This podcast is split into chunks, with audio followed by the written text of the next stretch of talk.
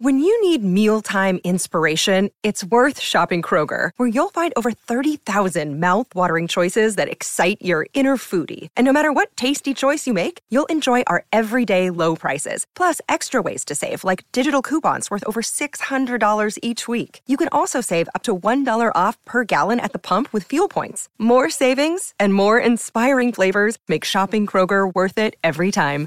Kroger, fresh for everyone. Fuel restrictions apply. Hola a todos, soy Víctor Abarca y estás escuchando Expreso con Víctor, el podcast diario sobre tecnología, tecnología que importa y cultura digital. Y bien, hoy es el último episodio de esta semana que ha sido completamente marcada por el Black Friday y también por la actualidad que pasa por Europa y su relación con la industria tecnológica, concretamente por Microsoft y también por Twitter. Además, vamos a hablar de la gran apuesta que ha hecho Netflix por el mundo de los videojuegos y que de hecho es lo que da el título al episodio de hoy. Y también un lanzamiento muy nostálgico que se lanza este mes. Ya sabes, al final es un episodio especial de fin de semana y por lo tanto van a estar el bloque tanto de videojuegos como también de streaming. Así que allá vamos.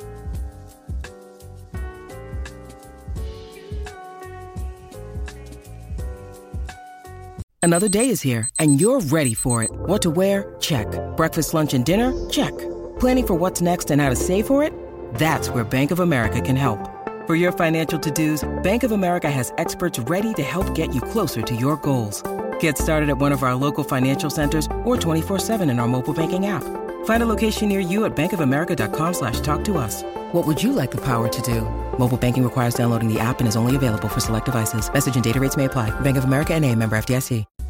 Bien, quiero empezar este episodio, ¿vale? Con. Eh, que además es como un episodio muy Black Friday, pero con una noticia completamente alejada de los típicos artículos de 266 gadgets para este Black Friday que no te puedes perder a 3 céntimos. Bueno, pues resulta que la agencia Reuters ha publicado una noticia que señala la más que posible investigación antimonopolio a Microsoft y esta va a comenzar en la Unión Europea. Al parecer se trata de una denuncia realizada por Slack, eh, la aplicación. Eh, de mensajería interna.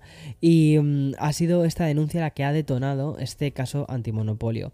Según informan desde Reuters, la compañía Slack realizó una queja ante la Comisión Europea y aunque la emitió el año pasado, todo se remonta al 2017. Ese fue el momento en el que Microsoft introdujo de hecho Teams, la aplicación tanto de vídeo como chat que es muy parecida a, Slack, mm, eh, pero bueno, eh, la verdad es que Teams la tienes directamente en el paquete de Office 365. Bien, este movimiento llevó a Slack a, instar a la unidad de competencia de la Unión Europea a que Microsoft eliminase Teams del paquete de la Office, de, Office Suite, o sea, de Microsoft 365, y que la comercializase por separado. Y siguiendo con esta noticia, parece ser que la Unión Europea ya se encuentra estudiando el caso y realizando un seguimiento. Seguramente el paso previo a una posible denuncia. Hay que recordar que este organismo eh, ya multó a Microsoft con 2.300 millones de dólares por casos parecidos de monopolio. Yo no sé hasta qué punto realmente esto es monopolio o qué, pero bueno, la verdad es que también en Europa eh, como que a veces eh, pues se legisla mucho sobre esto. Y por cierto, aprovechando que estamos hablando de la, Unión Europea, quiero seguir un poquito con Europa y concretamente en Bruselas, porque hoy hemos conocido que Twitter ha tenido que cerrar la sede que tenía en esta ciudad y debido al ultimátum emitido por Elon Musk la semana pasada. Los dos empleados que quedaban renunciaron a sus puestos. Anteriormente ya habían, eh, ya habían sido despedidos en la remesa también provocada por el nuevo propietario. Y tras este cierre, la decisión europea de Twitter queda pues un poco en el aire. Y es que los dos empleados que quedaban eran los encargados de supervisar las políticas europeas referentes a las plataformas y redes sociales. Y como te he contado en episodios anteriores del podcast, la Unión Europea ha promulgado una ley de servicios digitales que va a entrar en vigor en el 2024 y será entonces cuando los gobiernos locales tengan más poder a la hora de moderar el contenido de las empresas tecnológicas y también de las plataformas digitales. Si mm, en el futuro Twitter no cumple con las reglas que forman la ley de servicios digitales, la plataforma se enfrenta a sanciones tan graves como multas equivalentes al 6% de la facturación o peor aún, ¿vale? La prohibición de la aplicación en territorio europeo. O sea, muy curioso. Y bien, ahora sí, vamos al inicio oficial de la semana porque no es viernes en este expreso hasta que nos empieza a hablar de los videojuegos. Y hoy vengo con noticias bastante potentes. De hecho, una de ellas da el título al episodio de hoy. Y es que hacía bastante tiempo que comentamos que Netflix estaba entrando en el sector de los videojuegos. Y aunque sus primeros pasos han sido bastante mediocres, ¿vale? Y no me estoy refiriendo a la calidad de los títulos a, las que, a los que, bueno, pues, mm, pues se puede jugar los, usuarios, sino los resultados que han tenido. Porque mm, recuerda que solo el 1% de los suscriptores de la plataforma han utilizado algún videojuego en su catálogo. Pero en Netflix saben que las streaming wars no van a parar. Son conscientes de que limitar su estrategia comercial únicamente a contenido audiovisual puede no reportarles beneficios. Y la apuesta por el sector gamer es, vamos, total. El último que hemos conocido ha sido la publicación de varias ofertas de trabajo en las que se publican, eh, perdón, en las que se buscan en estas publicaciones un director de videojuegos, un director de arte, un director técnico, además de productores e ingenieros. Pero lo interesante no son tanto los roles, sino la descripción de estas ofertas. Y es que en principio es para que se desarrolle un nuevo juego AAA, pero en PC. Y entre los requisitos se puede ver que piden un mínimo de 10 años como diseñadores de videojuegos y experiencia en títulos online y de disparos en primera o tercera persona. Y es que esta apuesta de Netflix por los títulos eh, de videojuegos ha empezado a ir tomando nuevas direcciones, porque además de este proyecto de este título para PC AAA, ya sabemos que entre los planes también está la posibilidad de lanzar su propio servicio de juegos en la nube al estilo Stadia o al estilo, o al estilo mm, eh, Xbox Game Pass. Y bien, esta semana también hemos conocido que Nintendo Switch Sports va a aumentar su catálogo, por fin, porque el juego inicialmente mm, se lanzó un poquito como... Y em, realmente es como, o sea, el Wii Sports eh, es como el sucesor, ¿no? De, del juego que mm, lo petó muchísimo en la Wii.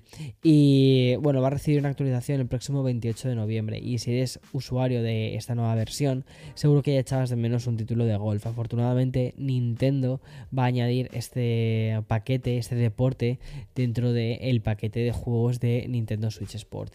Y este modo va a venir con un acceso a 21 hoyos de la serie de Wii Sports y otros modos más casuales e incluso uno de supervivencia. Aunque aún no conocemos todos los detalles, ¿vale? Nintendo ha comunicado que para este nuevo modo Survival se va a necesitar girar para evitar la eliminación. Ya está, no han dicho nada más.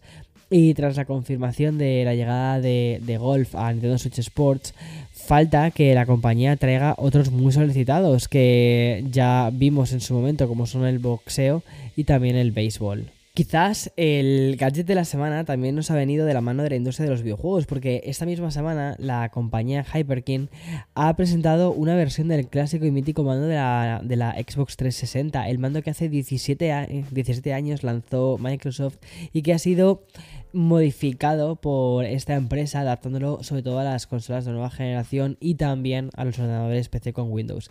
Y es que la réplica del diseño es casi exacta, pero han querido innovar a través de los botones de inicio y también de atrás que han sido cambiados por botones de menú y de vista. Además, han querido incorporar el botón de compartir que la propia Microsoft ya añadió a los nuevos mandos de la serie X y S. Y por cierto, este mando con cable dispone también de una toma de auriculares de 3,5 milímetros y hasta un cable USB USB-C desmontable. Y bien, este ejercicio de nostalgia no saldrá a la venta hasta el año que viene, pero va a venir en cuatro colores diferentes, en el blanco, negro, rosa y rojo. Y como te digo, este nuevo gamepad, este nuevo mando, también va a funcionar con PCs, o sea, con ordenadores que sean compatibles tanto con Windows 10 como con Windows 11.